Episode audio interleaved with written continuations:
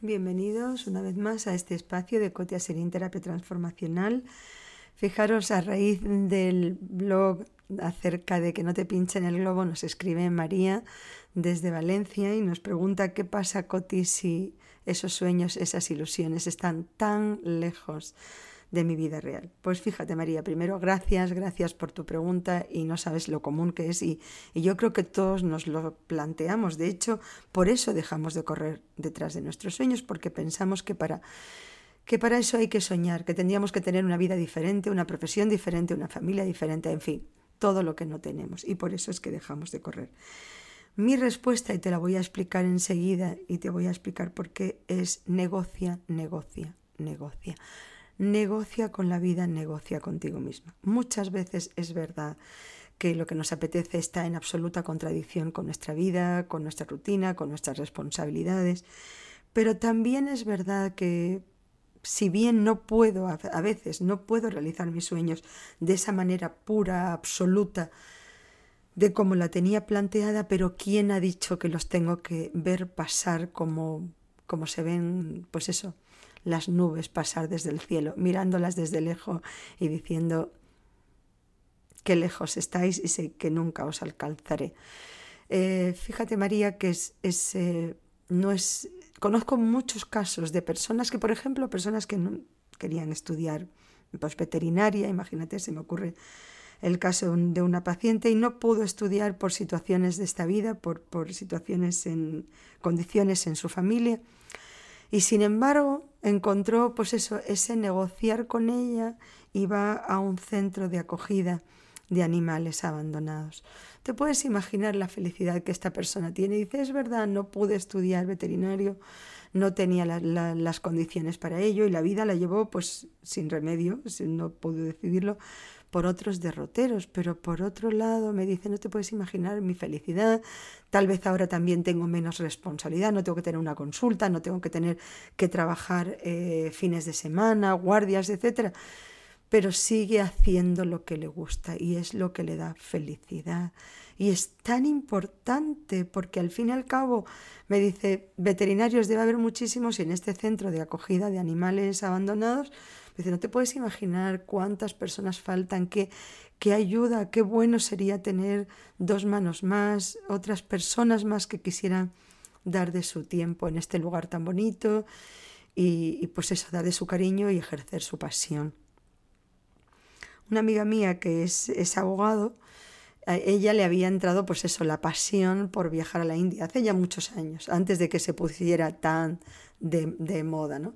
Y entonces empezó a viajar a la India y se iba una, un, un mes al año y volvía cargada de especias, enamorada del país, de la música, de los colores, de la luz, en fin, venía y más ella que se pasa horas y horas encerrada en un despacho y no siempre lidiando con la dimensión más bonita del ser humano, pues para ella ese viaje a la India era absolutamente revelador, una manera de descomprimir y, y bueno, os, digo, se venía absolutamente oliendo, oliendo a curry casi. Y, bueno, un año empezó a traerse telas de la India, porque me decía, ¿te puedes imaginar las telas tan bonitas, los diseños, los colores? Como os digo, cada año volvía más cargada de energía y vitalidad y por supuesto preparando su viaje para el año próximo.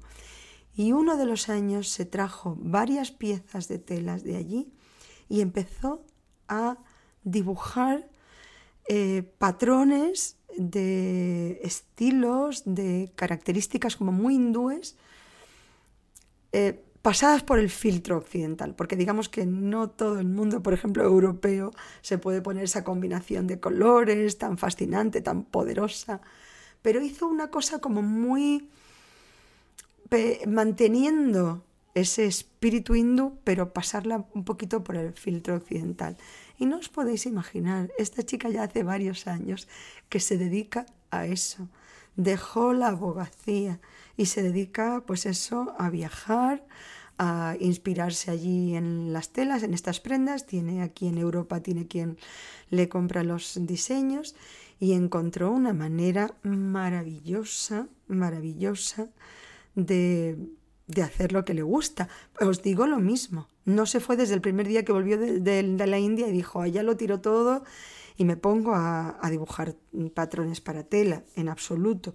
Y durante muchos años estuvo yendo y viniendo hasta que vio que efectivamente tenía, eh, podía ser proveedora de, de, fábricas de lugares importantes, en fin, cuando ya se vio muy segura en lo suyo y dijo, bueno, y la verdad es que también una de las reflexiones que me hizo de ellas, cuando uno es feliz necesita muy poco. ¿Y qué verdad es? Qué verdad es que las personas que, que trabajan en su pasión y lo que hace les enamora, eh, necesitan muy poco porque para ellas, como ya hemos hablado otras veces, el lunes por la mañana es tan mágico como el viernes por la noche.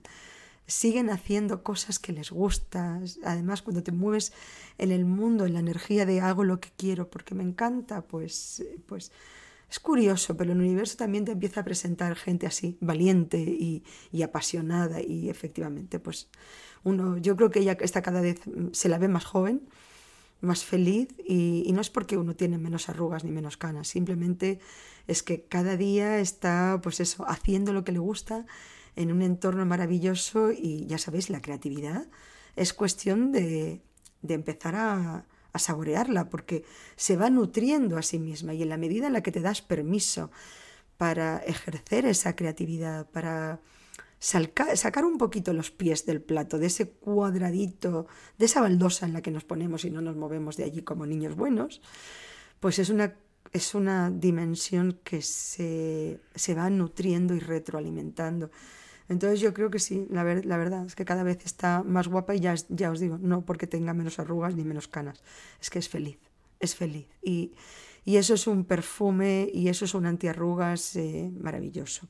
Y luego, Marta, te, María, perdón, te sigo diciendo que es verdad, no todo el mundo puede hacer eso, pero tengo otra persona que es eh, también a la que quiero muchísimo y entonces durante un tiempo, durante muchos años, quiso estudiar psicología, aunque ya es mayor y tiene su, o sea, mayor, a ver, ya es un adulto y tiene su trabajo, tiene su empresa, no le gusta nada lo que hace de la verdad no me gusta nada. Es una empresa, en realidad, ella lo que da es, es una especie de matchmaker de servicios. Entonces ella no tiene contacto con el público, simplemente trae una cosa allí, la vende allá y ya está. Dice, no me gusta nada, pero no me emociona ni para atrás, pero me da de comer y vivo muy bien. Y en un momento dijo, ¿sabes qué? Mira, yo voy a empezar a estudiar psicología, y que salga el sol por donde quiera. ¿Qué prisa tengo? Al fin y al cabo lo hago por placer, lo hago porque me gusta, me encanta la gente y bueno, como mi trabajo sí que me rinde económicamente, pues me puedo dar el lujo de, bueno, no tengo que hacer la carrera en cuatro años, puedo ir, a, ir sacando asignaturas, pero no quiero prescindir de estudiar eso porque me ha gustado siempre y me sigue gustando. Bueno, pues poquito a poco se ha ido sacando su carrera, ha ido viviendo, ha ido casando, ha tenido hijos, pero, pero hoy día pues ya tiene su consulta. Eh, gracias a que su dimensión económica está bien nutrida, digamos, nunca lo ha dejado, pero puede tener una consulta a tiempo parcial y en realidad es, pues es muy bonito también, porque ya sabéis que cuando una persona no tienes que, cuando estás estable económicamente, no tienes que enganchar a la gente a veces en tratamientos infinitos, porque porque en realidad no necesitas enganchar al paciente. Estás económicamente, eres estable, no necesitas generar una cadena que, de dinero que te pague todos los gastos que te genera una consulta. Y entonces creo que es una persona que se ha ganado, pues eso, la honradez, la confianza, la fiabilidad de los, eh, de los pacientes y de su entorno. Y entonces, bueno, es, es es una de las maneras de vivir nuestra vida. Es verdad, María, y por eso te agradezco tanto la pregunta. No siempre podemos tirarlo todo, salir corriendo, empezar nuestra vida como mochileros, en, no sé, en, en, el Machu Picchu. Es verdad, tienes razón. Pero tampoco no veamos la vida pasar diciendo, pues eso, qué pena. Qué pena que no podré cumplir mis deseos. Intenta negociar.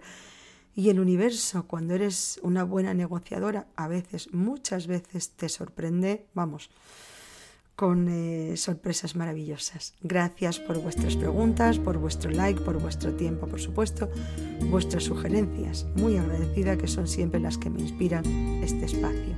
Cotia Serín, Terapia Transformacional.